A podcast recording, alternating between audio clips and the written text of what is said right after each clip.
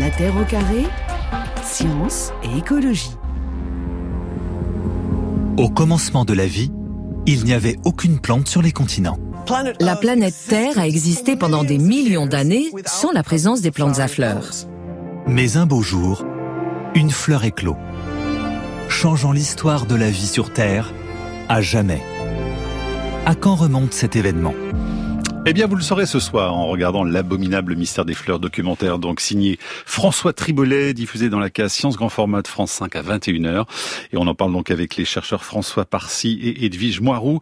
François Parcy, on va tout de suite dans le vif du sujet. C'est quoi cet abominable mystère des fleurs? Ah, cet abominable mystère, ben, c'est une expression que Darwin a utilisée dans une lettre à un de ses collègues, Joseph Hooker. Et en fait, il s'étonnait qu'on qu'on ait l'impression d'une évolution extrêmement rapide et pas du tout par petites petites touches comme ça se fait normalement. Et c'est ça qui l'a étonné, c'est-à-dire que une origine des plantes à fleurs d'apparence très brutale et une diversification très rapide. Donc il avait un problème avec ça, Charles Darwin? Ah oui, il avait un gros problème. C'était un vrai casse-tête pour lui parce que ça, ça contredisait quasiment sa théorie de l'évolution? Ça contredisait sa théorie et certains de ses collègues qui se battaient contre sa théorie pensaient que les fleurs étaient même une preuve de l'existence de Dieu. Oui ce qui n'était pas du tout évidemment euh, dans, dans l'optique de, de, sa théorie. Euh, et l'histoire, les techniques ont permis de répondre justement à, cet abominable mystère. Alors quelques décennies, quelques siècles plus tard. Hein. C'est vrai que euh, voilà, cet abominable mystère, c'est un gros mystère et on le grignote petit à petit. Ouais. On l'a pas résolu complètement, mais il a quand même perdu de son côté abominable. Qu'est-ce qui reste comme mystère alors à découvrir autour des fleurs? Bah, Par exemple, où, où cette apparition s'est produite, on n'en a aucune idée. Ouais. Et il reste des tas de jalons qu'on n'a pas encore découverts. Donc euh, il y a vraiment de quoi faire. Et le saura-t-on un jour euh, ah J'espère. C'est vrai Avec des nouveaux fossiles, pourquoi pas. Ouais. Edwige Moirou, dans le film, on voit Sarah Darwin. Alors c'est euh, une botaniste qui est donc l'arrière-arrière petite fille, petite fille de, de Charles Darwin. Est-ce que vous la connaissez personnellement ou pas? Euh, non, pas du tout. En fait, euh, c'est une des, des, un des beaux côtés du film, c'est je l'ai rencontré en fait à, à, à l'occasion du tournage. Oui. Euh, oui. Donc ça veut dire que ce mystère, il est un petit peu moins abominable aujourd'hui et que votre génération, effectivement, apporte pas mal de, de réponses à, à, toutes ces questions. Est-ce que Darwin et Edwige Moirou avaient les moyens de dater justement les, les fossiles précisément à l'époque au 19e ah, il y avait des moyens de datation. Le, le problème est qui, en fait, ces moyens de datation, d'une certaine façon, c'est toujours les mêmes qui sont utilisés. Hein. Il, y a, il, y a, des améliorations, bien sûr. C'était pas tant une question de problème de datation de fossiles, c'était plutôt un problème que d'absence de fossiles, en fait. Le problème des plantes à fleurs, c'est que ce sont des, des organismes. Hein. Il n'y a pas d'os chez les plantes à fleurs, et du coup, au niveau de la fossilisation, ben, c'est assez compliqué. Donc, les fossiles de plantes à fleurs, on n'en a pas beaucoup, et puis c'est facile de les rater quand on en a. Donc, c'était surtout ça. Euh, le, problème du chaînon manquant. François Parcy, comment on les date alors ces, ces fossiles aujourd'hui et quelle est donc la, la, plante à fleurs? On va revenir sur toute l'histoire, mais la, la, plus ancienne admise aujourd'hui par la communauté scientifique. Hein. On les date euh, comme on date tout ce qu'on trouve dans des couches sédimentaires. Hein. On a, il y a différentes techniques pour les dater. Moi, je suis pas du tout spécialiste euh, de ça. Euh, et effectivement, comme le disait Edwige, c'est pas du tout un problème de datation. Hein. C'est vraiment un problème de disponibilité des fossiles. Et récemment, il y a trois ans, il y a un an, il y a des nouveaux fossiles qui ont été découverts. Hein. Ouais. Il y a eu, euh, il y a trois ans, il y a eu Nanjinganthus dendrostila découvert en Chine, et plus récemment Florigerminis euh, jurassica. Et alors celle-là, elle repousse les limites de l'origine des plantes à fleurs, puisque respectivement c'est 174 millions d'années ou 164 millions d'années. Donc on n'est plus euh, dans le Crétacé comme on le pensait, on a on a basculé dans le Jurassique, ouais. et, et peut-être on va basculer encore plus encore plus en arrière. Oui, ce qui change un peu l'histoire quand même finalement, hein, par rapport aux dinosaures déjà, hein, parce que certains dinosaures euh, euh, ont connu l'histoire des fleurs, d'autres pas, donc il faut préciser effectivement les, les choses. Toute la communauté est d'accord là-dessus ou ça, ça, ça fait pas consensus encore ces dates? Alors Nanjinganthus dendrocilla, c'est clair qu'il est daté de 174 millions d'années en arrière. Par contre, est-ce que c'est vraiment une plante à fleurs ou est-ce que c'est un gymnosperme qui commence à ressembler? On ne sait pas. Mm. Florigerminis, c'est plus récent, mais j'ai pas encore vu de gens euh, dire que c'était pas une plante à fleurs. Euh, voilà, donc euh, apparemment ça, ça, ça, tient la route. Et, et c'est vrai, si je peux rebondir, que ça résout une partie du mystère parce que Darwin avait l'impression d'une apparition brutale. C'est ça. Mais si en fait elles sont pas apparues il y a 120 millions d'années, mais il y a 170, voire même, comme certains le disent, 250, elles ont eu le temps d'évoluer. Et il n'y a plus rien de brutal et il y a ouais. beaucoup moins d'abominables voilà. mystères. Vous résumez le film de ce soir, finalement, parce que c'est ça qui est montré, hein, au fond, tout au long. On va quand même le regarder. Tout au long de, bah, évidemment, parce qu'il y a des très belles images. Edwige Moirou, vous disiez donc effectivement que c'était par essence euh, difficile d'avoir des fossiles de fleurs puisqu'il n'y a pas d'eau, euh, d'os. Euh, elles sont retrouvées en fait dans quelle, dans, dans quelle matière? Comment elles ont pu être fossilisées en fait, celles qu'on retrouve? Ben, Souvent, le problème des fossiles végétaux, ce sont souvent des, des, des tissus euh, euh, du bois en fait. Euh, et les, fleurs, par, définition, sont des tissus assez fragiles. Alors il y a plusieurs exemples de, fleurs euh, qui ont été préservées dans l'ambre, par exemple dans les résines des arbres. Euh, ça, c'est des choses qu'on peut trouver. Ou alors, c'est pas le tissu floral lui-même, mais c'est une empreinte, un peu comme si vous prenez de l'argile et que vous pressez une fleur et vous obtenez une empreinte, et c'est cette empreinte qui peut être préservée.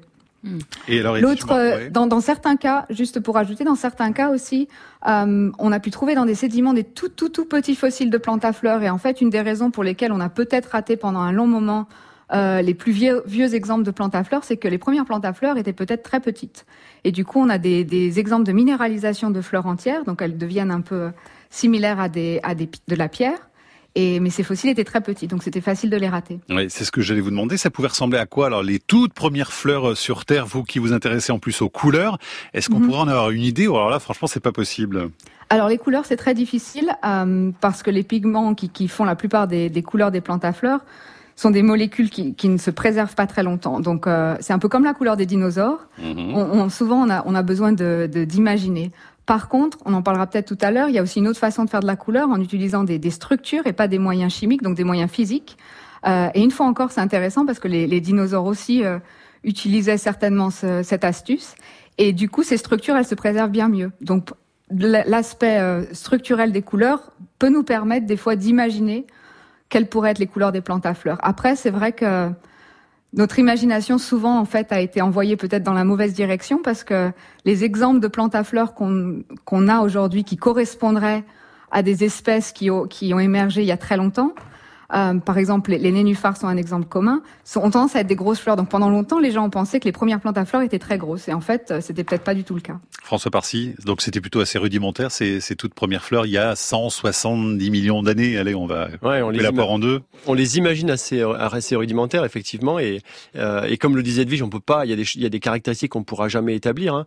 Euh, ceci dit, il y a des gens, en fait, qui, en se basant sur l'arbre du vivant, essaient de deviner le, le portrait robot hein, de la, la première fleur qui est l'ancêtre commun de toutes les plantes qui existent aujourd'hui. Et donc, ils ont comme ça des hypothèses sur la nature des organes, le fait qu'il y avait déjà, euh, par exemple, les organes mâles, les étamines et l'organe femelle, le pistil, rassemblés sur une même structure. Donc, on peut quand même, en observant ce qui nous reste aujourd'hui et les fossiles, on peut se faire comme ça une idée de à quoi pouvait ressembler cette plante à fleurs. Mais en schématisant, et pour faire un petit clin d'œil à notre auditrice de tout à l'heure, on peut pas se dire que ça ressemblait grosso modo à une marguerite. Absolument pas. Mm. Alors il est peu probable que ça ressemble à une marguerite, ça doit être une fleur euh, forcément plus simple, mais on peut pas savoir. Et même le chercheur Hervé Soquet, le chercheur français qui, a, qui avait publié il y a quelques années cet article sur le portrait robot, il avait voulu montrer quelque chose, il avait dessiné ou il avait fait dessiner des pétales un peu comme des magnolidés, des gros pétales blancs, et ça lui a été beaucoup reproché parce qu'on n'en a aucune idée. Mm. Il fallait bien montrer quelque chose. Quoi. Ouais.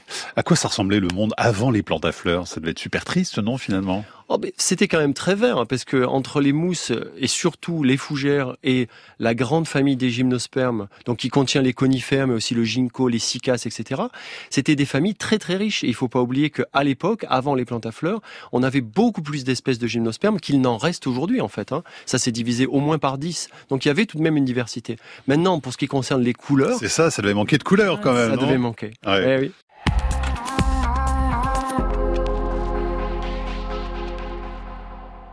Darwin a dit que toutes les créatures vivantes partageaient une origine commune.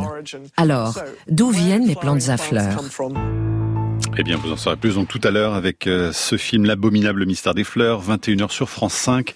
Alors, les plantes à fleurs François Parcy, ce, ce sont celles qu'on appelle les angiospermes, c'est ça? Les angiospermes, effectivement. Ça vient du fait que leur, euh, leur ovule est enfermé dans un compartiment, les ovules dans une boîte, ça veut dire ça, angiosperme, à l'inverse des gymnospermes, où là, l'ovule est nu sur les écailles, comme les écailles d'une pomme de pin. Mmh. On en parle avec vous et avec Edwige Moirou, donc qui est en duplex de Cambridge. Qu'est-ce que vous faites d'ailleurs euh, là-bas, Edwige Moirou, exactement? Eh ben, je passe beaucoup de temps à, à, regarder les plantes à fleurs et à essayer de comprendre, de percer certains de leurs mystères.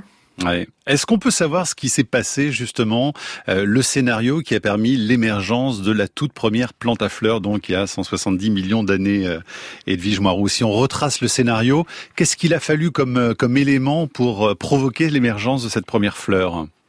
Alors, euh, plusieurs choses. Euh, une des premières choses, c'est de regrouper les organes mâles et femelles sur une même structure. Et ça, c'est vraiment euh, un des traits de génie des plantes à fleurs. c'est de rapprocher ces deux structures reproductrices pour créer une seule structure, une structure nouvelle. Et puis, donc ça, c'est probablement une des premières choses qui s'est produite parce que les, gymnospermes dont François parlait ont, des organes mâles et femelles, mais ils ont tendance à être séparés. Hein, une pomme de pin, c'est des, organes femelles.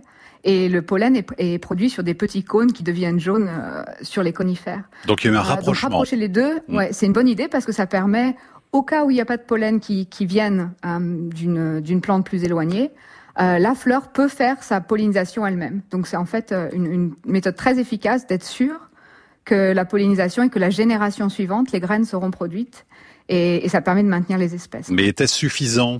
Pour autant? Non, non, non. Alors ça, c'est la première étape. Après, évidemment, il y a beaucoup de décorations qui ont été ajoutées. Euh, ma décoration favorite, c'est les pétales, évidemment. Mhm. Euh, et ces pétales, c'est ce qui rend les fleurs euh, particulièrement attrayantes et visibles.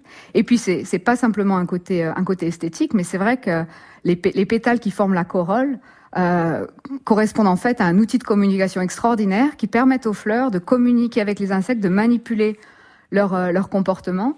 Et ça leur permet d'être vraiment très sélectives et justement de s'assurer que leur reproduction, en attirant des transporteurs de pollen, euh, va pouvoir réussir. Alors justement, vous parlez d'insectes, Edwige Moirou. Mhm. Bruno sur franceinter.fr nous, nous pose cette question. Si les insectes sont inféodés aux fleurs, la datation des insectes peut-elle donner l'âge des fleurs dont ils dépendent? Alors François Parcy, vous pensez quoi de cette question? Non, mais c'est une très bonne question. Qui de la fleur ou de l'insecte hein, C'est pas la poule et l'œuf là, mais... Et en fait, ça pose des grands problèmes parce que au fur et à mesure qu'on recule la date d'origine des fleurs, en fait, les questions sur les insectes se reposent. Je me souviens il y a quelques années, on disait « Ah non, non, les insectes étaient là bien avant parce qu'il y en avait, il y avait une catégorie d'insectes à 100 millions... à, 150 millions d'années. Mais aujourd'hui, on a reculé les fleurs. Et donc, on aurait vraiment besoin d'une datation précise de l'origine des fleurs euh, pour pouvoir savoir qui était là le premier. Mais il y a vraiment une concomitance entre l'arrivée des insectes et celle des, plantes à fleurs ou pas? Il y a tant d'incertitudes sur l'arrivée des fleurs qu'en fait, on peut pas le dire. On Ça passionne les auditeurs. En tout cas, il y a que des questions euh, là-dessus.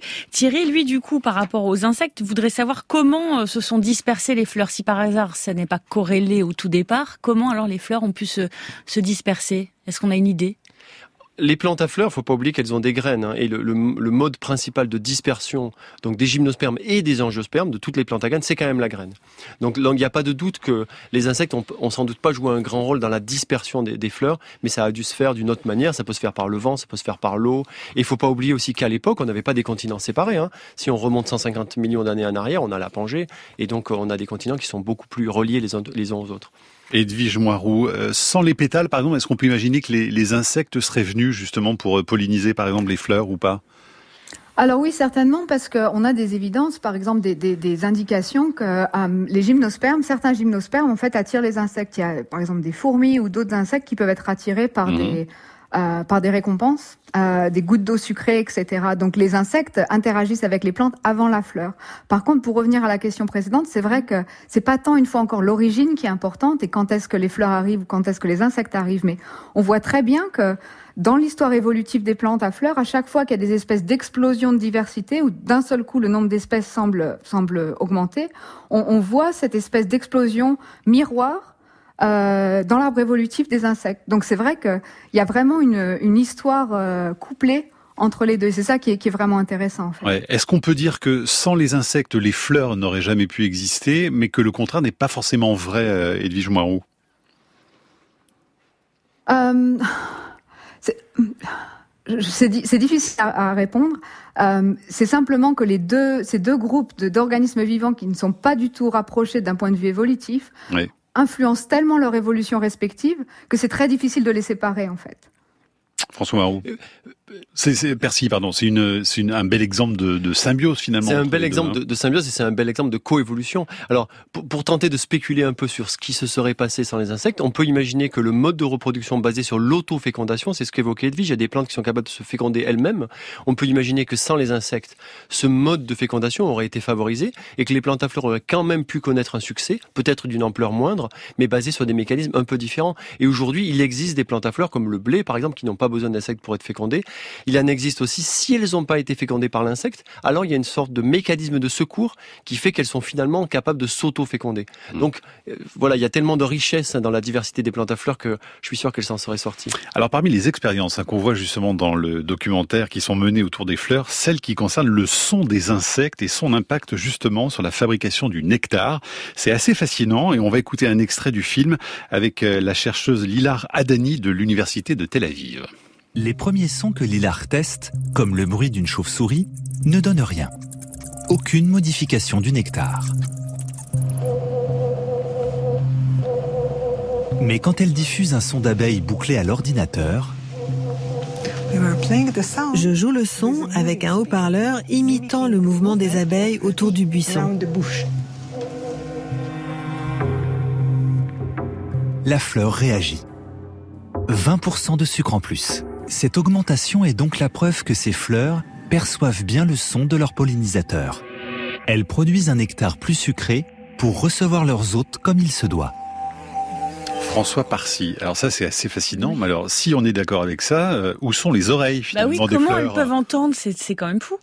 Alors en fait, ça, les chercheurs qui ont fait cette étude-là, qui se rendent compte que en fait les vibrations augmentent le, le, le, taux de sucre dans le nectar, ils ont aussi compris que c'était les pétales en fait qui vibraient et qu'en fait il y avait des fréquences qui faisaient vibrer les pétales et sans doute c'était ça qui était transmis. Donc ça, c'est quand même un champ thématique extrêmement neuf. Hein, c'est un domaine naissant.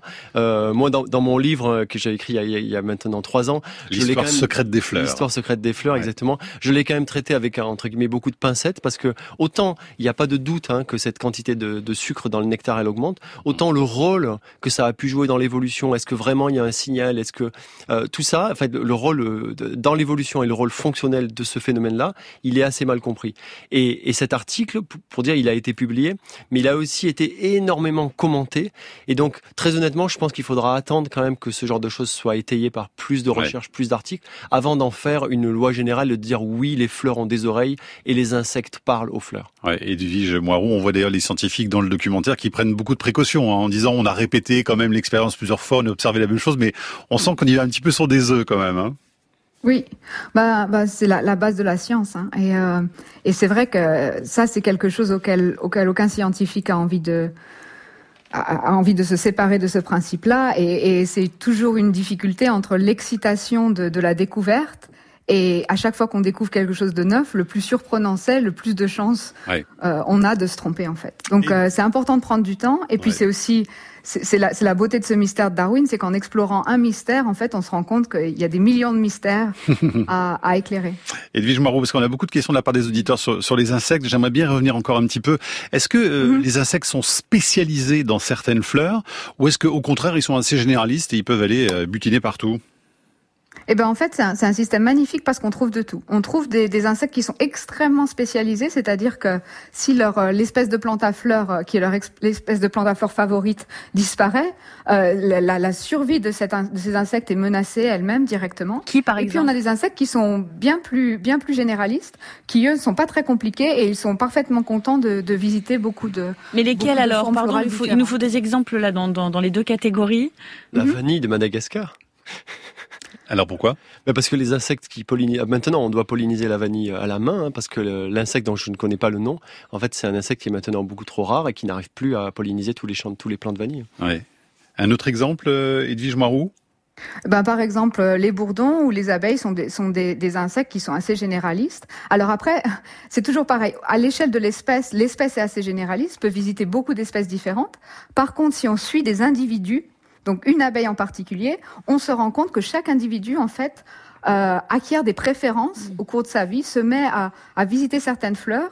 Et, et c'est pas qu'ils ne peuvent pas reconnaître les autres formes florales, mais il, y a une décision qui est prise qu'une que espèce de fleur est une espèce préférée, c'est celle-là qui peut être visitée. Et ça, ça varie d'un individu à l'autre. Et puis, euh, Edwige Marou, il y a des personnalités différentes chez les insectes. Il y a, oui, et puis il y a des fleurs qui posent certains problèmes aussi euh, parce qu'elles sont mhm. compliquées justement à butiner. Donc il faut vraiment euh, des insectes qui se spécialisent hein, dans, dans ces Exactement. Très difficile, hein c'est ça. Exactement. C'est une, une, une, gamme de, de, connaissances et de, de techniques d'ouverture de fleurs.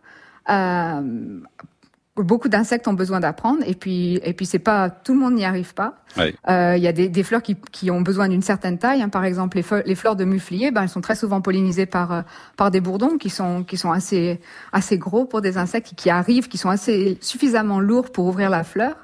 Euh, les, les, abeilles à miel ont plus de difficultés à ouvrir, à, à ouvrir les, les, fleurs de muflier. François Parcy, il, y a aussi des, il y a aussi des fleurs comme chez certains pétunias où les pétales sont fusionnés et font un tube et le nectar se trouve tout au fond. C'est ça. Et donc si on n'est pas un papillon de nuit par exemple avec une trompe très longue, on n'arrivera jamais à, à, à, butiner ce nectar. Donc il y a des comme ça des correspondances entre la forme de la fleur et la forme des organes de l'insecte. Donc parfois il faut être assez spécialisé.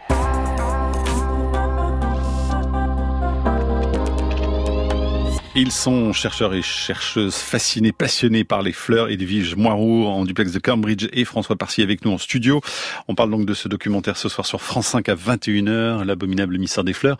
Euh, combien d'espèces de plantes euh, dans le monde, François Parcy, pour avoir un peu... Euh... Ça, c'est une grande question parce que récemment, j'ai regardé des articles et tous donnaient à l'unité près le, le, le, nombre de plantes. Mais alors, d'un article à l'autre, ça variait énormément. Ouais. Et donc, euh, on considère, disons, peut-être 400 ou 500 000 espèces de plantes. D'accord. Euh, c'est une fourchette qui est assez incertaine. Mais alors les plantes à fleurs, en termes d'espèces, c'est 90 à 95% de l'ensemble de l'ensemble des espèces des plantes sur Terre. C'est fou quand même. Une immense majorité. Ouais. Et si on se place 200 millions d'années en arrière, c'était quasiment rien. Exactement. Donc, vraiment, c'est une conquête. Donc il y a eu une conquête, une réussite et une diversification dans tous les milieux, parce qu'on voit aussi dans le film qu'on en trouve sur les sommets, par exemple. Hein. C'est la grande force des plantes à fleurs, c'est de ouais. conquérir toutes les niches. Elles, elles savent s'adapter à des terrains extrêmement secs, à des terrains en altitude. Effectivement, dans le film, on voit euh, ce moment où Sébastien Lavergne enlève la neige sous une fleur. C'est assez, assez, extraordinaire. Hein. Et est-ce qu'elles vont en se développant là depuis des millions d'années ou est-ce que, euh, comme euh, bah, les insectes par exemple, il y en a de moins en moins? Est-ce qu'il y a une disparition des, des plantes à fleurs? Si on regarde sur une, une, grande échelle, elles vont en se développant. Maintenant, si vous me posez la question sur les 50 dernières années, c'est peut-être euh, très différent. Et je suis pas sûr qu'on mesure encore euh, le taux de disparition euh, des plantes qui, qui peut-être coïncide avec le taux de disparition des insectes. Oui, justement, j'allais vous, vous demander, Edwige Moirot, vous pourrez peut-être compléter, euh, si les insectes, donc on le sait, sont en train de décliner, est-ce que ça peut avoir un impact sur, euh, sur les, les fleurs? Ah ben oui, ça, ça on s'en rend compte principalement en regardant les, les espèces agricoles, hein, les, les espèces cultivées. Et c'est vrai qu'il y a beaucoup de rendements euh, qui ont commencé à, diminuer, même en Europe, parce que simplement, y a, on, arrive à court d'insectes pollinisateurs. Euh, donc après, c'est difficile de voir à quel point ça, s'applique aussi à, l'échelle des, plantes sauvages, mais c'est sûr que de ce côté-là aussi, le, le fait que des espèces, euh, on perd de la diversité des insectes, ça, ça, a nécessairement un impact sur les plantes à fleurs. Alors dans certains cas, elles arrivent à s'adapter, elles trouvent d'autres stratégies, mais pas toujours. Et en tout cas, euh, les changements qu auxquels on, on, on s'intéresse à l'heure actuelle, c'est des changements qui sont très très rapides. Euh, qui n'ont rien à voir avec les changements à l'échelle évolutive auxquels les plantes ont, ont, été, les plantes à fleurs ont été expertes en termes d'adaptation. Donc Et la grande question, c'est est-ce qu'elles vont arriver à, à s'adapter suffisamment rapidement. Et François Parcy, les, les, fleurs sont très sensibles au changement de température, justement? Elles sont très sensibles à la fois pour leur croissance et pour le moment de la floraison. Et on le sait tous, hein, quand il y a des quand il y a des, des chaleurs précoces, on a les arbres fruitiers qui commencent à débourrer, et puis ouais. ensuite un petit coup de gel, et puis tout est perdu. Et donc en fait la température, et c'est très étudié en ce moment, hein, comment les plantes perçoivent la température et comment elles y répondent. Et la température, à la fois le passage du froid, mais à la fois la température ambiante avec la chaleur, ça a un effet énorme sur la physiologie et sur la reproduction des plantes. Edwige Marou, mais comment on explique le succès quand même évolutif là pour y revenir un petit peu, parce qu'on voit justement que ça a colonisé l'ensemble de la planète, que maintenant c'est 90% voire plus de toutes les plantes de, de, de, notre Terre. Comment on l'explique ça? Ben en fait, les plantes à fleurs, c'est un complexe d'innovation. C'est vrai que la fleur, c'est une des grandes innovations et une des choses qui, qui certainement les a beaucoup aidées, mais pas seulement. Par exemple, euh, il y a beaucoup de plantes à fleurs qui poussent très très rapidement. Ce sont des plantes herbacées, donc euh, il y a très peu de bois. Et ça leur permet de, de, de, de s'étaler, de, de, conquérir des territoires bien plus rapidement. Si on compare avec, par exemple, un ginkgo ou, euh, ou un conifère, euh, qui prend 20-25 ans avant d'arriver à maturité, c'est sûr que de ce côté-là, c'est pas forcément une innovation qui est liée à la fleur elle-même, c'est mmh. simplement au style de vie. Euh, et ça, ça leur a permis d'être en fait euh, très très efficace. La graine aussi. Euh, c'est la, la, la, la, graine, le fruit, la dissémination en, en, en enfermant, comme François expliquait au début, hein, les angiospermes, ça veut dire que les ovules sont dans un, un compartiment. Ce compartiment, c'est ce qui devient le fruit.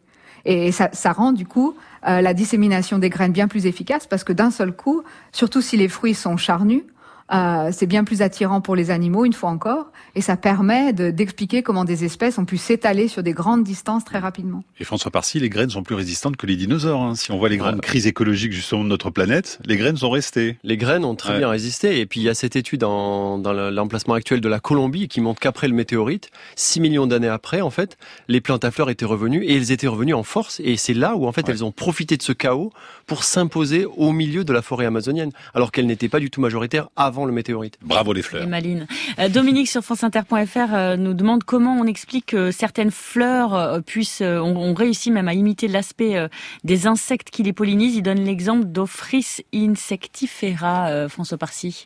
Alors effectivement, les orchidées, hein, qui sont les championnes de la séduction, elles ont des pétales de nature différente. Elles ont un gros pétale qui est souvent différent des autres, qu'on appelle le labellum. et en fait, il existe certaines espèces chez lesquelles ce pétale ressemble à un insecte. Alors comment elles ont réussi Eh bien, c'est simplement que tout ce qui confère un avantage évolutif à, la plante va être maintenu. Et donc dès le moment où on a un pétale qui commence à ressembler à un insecte, on a des mâles en fait qui croient voir une femelle, qui essaient de copuler avec cette femelle, ça s'appelle la pseudo-copulation.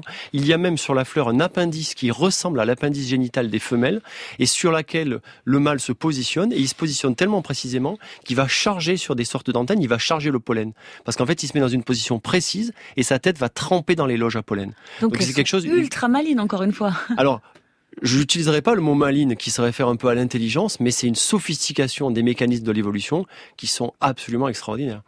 Edwige Marou, il y a une image évidemment très impressionnante, celle du désert sud-africain avec l'explosion de ces fleurs à mhm. l'occasion du Super Bloom.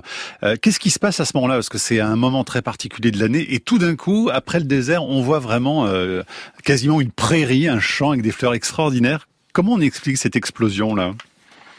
En fait, c'est vraiment une des, une, une des, qualités principales des plantes à fleurs, c'est cette, euh, cette, capacité à, tirer euh, grand parti des, différentes conditions. Donc à partir d'un moment où les conditions sont, favorables, il y a mhm. une fenêtre d'opportunité qui s'ouvre et vraiment c'est l'idée de, maximiser les chances de reproduction. Donc euh, c'est sûr que si tout le monde fleurit en même temps, bah, quand c'est une question d'échanger du pollen entre individus d'une même espèce, c'est une bonne idée d'avoir de, cette espèce de floraison massive mm. et qui coïncide aussi ou qui, idéalement, qui devrait coïncider avec euh, l'éclosion des insectes et la, disponibilité des insectes pour, euh, pour faciliter cette pollinisation. Et est-ce que la couleur euh, des fleurs peut constituer un élément de cette forme d'opportunisme entre guillemets? Alors oui, tout à fait. Hein. Ça, c'est les fleurs ont, un arsenal de de techniques et de d'astuces pour euh, communiquer avec les pollinisateurs et la couleur euh, joue un grand rôle. Alors ça joue un grand rôle surtout parce qu'en fait la couleur ça a été facile, plus facile pour euh, pour les êtres humains à étudier. Donc c'est une une des, des, armes de séduction des fleurs qu'on comprend assez bien. Il, il, reste beaucoup de choses à comprendre, mais c'est vraiment une des choses qu'on connaît bien. Alors par exemple, simplement parce que certaines couleurs sont bien plus visibles euh, aux insectes, donc ça rend les fleurs euh, très visibles. Et si la fleur, alors euh, ça dépend des insectes évidemment, hein, mais les couleurs dans la partie dans, du dans la partie du spectre bleu, ce sont des couleurs bleues jusqu'à UV, donc le la couleur ultraviolette. Ce sont des couleurs que beaucoup d'insectes perçoivent très bien, et ça rend les fleurs très visibles. François Parcy, donc les armes de séduction massive, hein, vous le disiez aussi dans votre livre, ça. Ah oui, parce que voilà, pour se reproduire, hein, il faut il faut être reconnu, il faut mm. plaire en gros, hein, et il faut récompenser. Donc on a le nectar d'un côté qui récompense, et puis il faut être reconnu. Et pour être reconnu, bah, les couleurs, les formes, c'est une façon, mais on pourrait aussi parler du parfum, par exemple, qui est une des façons d'être reconnu à distance et de nuit, et qui est très utilisé par les plantes à fleurs. Merci pour la transition, car justement, je voulais que nous écoutions un extrait du film de ce soir consacré à la plante qui probablement sent le plus mauvais au monde, arôme titan. On écoute ça, c'est avec euh, la conservatrice du jardin botanique de Bonn, Cornelia Leun. La floraison a commencé cet après-midi. Il est maintenant complètement ouvert et on peut déjà commencer à sentir les premières odeurs. Tout au long de sa période de floraison, elle dégage toute une gamme d'odeurs différentes. Au départ, ça sent le chou bouilli, puis ça se transforme en une odeur d'ail, de transpiration, de fromage, et enfin, comment dire, de poisson. Le parfum se compose d'une variété de différentes substances chimiques. Certains d'entre eux ont même des noms amusants, tels que la cadavérine. Voilà, Cornelia Leun est juste avant Sarah Darwin, l'arrière arrière petite fille de Darwin. Donc vraiment, ça pue hein, cette fleur, euh, François Parcy. Ah, ces pleurs, ça pue. Et voilà, il faut. C'est des insectes qui aiment cette odeur-là. Et donc la séduction, elle n'est pas nécessairement basée sur des parfums agréables à l'homme. Le principal, oui, c'est ça. que ça soit attirant pour l'insecte. Mais il y a des gens qui font la queue. Moi, je me souviens l'année dernière, euh, je crois, c'était au Royaume-Uni justement. Euh, Edwige Moirou, il y avait parce que je crois qu'elle a une floraison une fois, une fois tous les, je sais plus combien d'ailleurs Oui, oui, tous les, exactement. il y avait les gens qui, hein. qui, faisaient la queue pour pouvoir voir et donc respirer ce. C'est tous les combien la de titan qu'on surnomme. Euh, ça, ça dépend, mais peut-être en, en, moyenne tous les 40 ans. Ah oui. et 40 ans. Donc on peut pas la euh, louper. Ah, c'est vrai que c'est fascinant. On a eu deux floraisons au jardin botanique à Cambridge et à chaque fois on avait des queues jusqu'au centre-ville. Voilà. Et ça, ça sentait, ça sentait loin ou pas justement Ça attire pas que les insectes. voilà.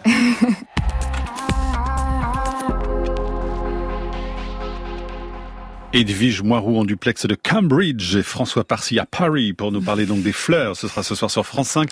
Euh, Camille, on regardait les, les photos là, hein, pendant qu'on écoutait Dominique A. La photo donc de l'autre fleur qui pue, hein, on peut le dire mm. comme ça, après la Rome Titan. Euh, François Parcy, donc c'est une fleur à Sumatra qui est là. La rafflésie. C'est un c'est la même la plus grosse fleur qui existe au monde. Hein. Elle peut faire un mètre de diamètre et c'est une vraie fleur pour le coup. Parce elle a vraiment une tête de fleur. Elle a vraiment une tête de mm. fleur. Euh, elle a pas de feuilles, pourtant elle n'a qu'une fleur en fait parce que c'est une plante parasite, donc elle se nourrit de, sur les racines d'autres plantes.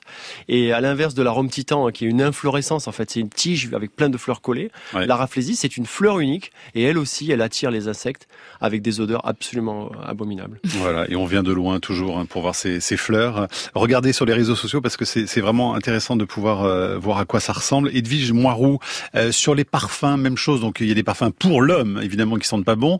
Euh, vous les étudiez aussi pour pour voir quels sont les parfums qui attirent tel ou tel insecte alors on commence juste à regarder euh, la, partie parfumée, la partie senteur. En fait, pour l'instant, c'est surtout intéressé au côté au côté visuel, mais les ces deux types d'armes en fait fonctionnent ensemble.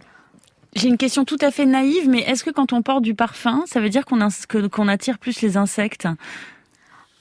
En tout cas, en tout cas, c'est sûr qu'il le, le détecte. On, travaille beaucoup avec les abeilles et c'est vrai que si on met du parfum le jour où on fait des expériences avec les abeilles, euh, elles sont pas forcément contentes.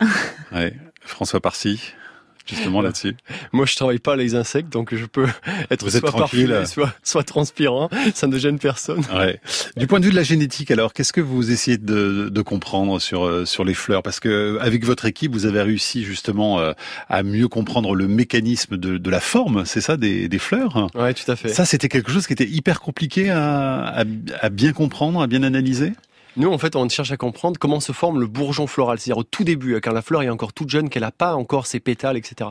Comment se fait cette mise en place de la fleur et ce qu'on appelle la compartimentation, c'est-à-dire qu'il faut mettre en place des couronnes d'organes et donc on doit marquer le terrain. Donc là, vous allez dans les gènes, là, vraiment. Et là, on va dans les hein. gènes, vraiment. Et en fait, nous, on a une double approche. On, étudie des plantes qui existent aujourd'hui, évidemment. Hein, on travaille dessus, on comprend au niveau moléculaire.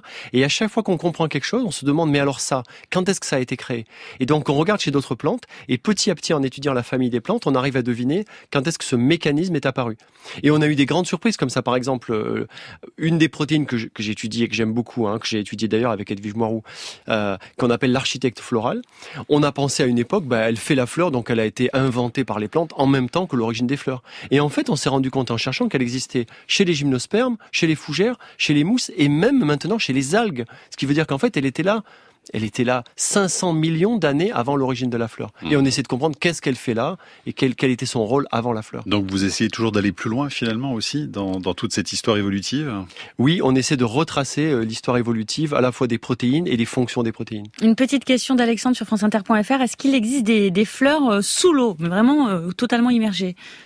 Alors évidemment, il existe des plantes aquatiques, ça c'est sûr, comme le nénuphar, mais les fleurs, elles, sortent à, la surface. Euh, est-ce qu'il existe des fleurs qui passent tout leur cycle de vie sous l'eau? Ça, j'avoue que je l'ignore. Ça imposerait une, pollinisation euh, via le milieu aqueux, et je n'ai aucune idée si ça existe un cycle de vie entièrement mmh. sous l'eau. Edwige Marou, vous avez une idée sur la question aussi ou pas? Non, non. L'exemple le, plus connu, c'est évidemment les fleurs de nénuphar hein, qui commencent, les boutons émergent sous l'eau, mais c'est vrai que les fleurs viennent à la surface. Donc, j'ai pas connaissance de fleurs qui, qui s'ouvriraient complètement submergées. Ouais. Euh, quelle est votre fleur préférée? Quand on va terminer avec ça Edwige Moirou, allez, si vous vouliez nous composer un bouquet avec vraiment ce que vous préférez, il y aurait quoi dedans? Oh, c'est très très difficile. Je vais dire, je vais, je vais pas me. me Allez, d'un point de vue personnel et d'un point de vue de, l'intérêt scientifique. Sur laquelle on travaille. Ben, c'est, je suis biaisée hein, évidemment, mais notre équipe travaille sur la fleur d'hibiscus oui. euh, pour essayer de comprendre justement comment ces fleurs développent des armes de séduction pour interagir avec les pollinisateurs, et c'est vraiment une fleur passionnante. Donc. Euh, et vous, François Parcy c'est une question difficile. Hein. Moi, j'aime euh, l'iris, les iris pour leur forme sensuelle et leur mélange de couleurs, notamment les croisements qui se font, on voit les couleurs se mélanger. Euh, j'aime le génépi qui attire euh, mon nez puis mon regard dans les parois d'escalade. Euh, et évidemment, Arabidopsis thaliana, qui est la plante sur laquelle je passe ma vie. Évidemment, je l'aime à, à, force. Mais elle ressemble à quoi? Parce que moi, ça ne me dit absolument rien. Ah, c'est une petite euh, brassicacée, c'est un petit colza. Oui, bien ah, sûr. voilà, c'est ça. Bien sûr. Voilà, colza. On, sera, colza. on se raccroche à ce mot. Voilà, des fleurs, vous en verrez très belles donc ce soir sur France 5, 21h avec euh, l'abominable mystère des fleurs. Et puis je renvoie également sur ce livre, l'histoire secrète des fleurs chez Humaine Science que vous aviez publié il y a trois ans, François Parcy. Merci également, Edwige Marou, euh, from Cambridge. À bientôt. Au revoir. Merci. Bye bye. La Terre au carré est un podcast France Inter.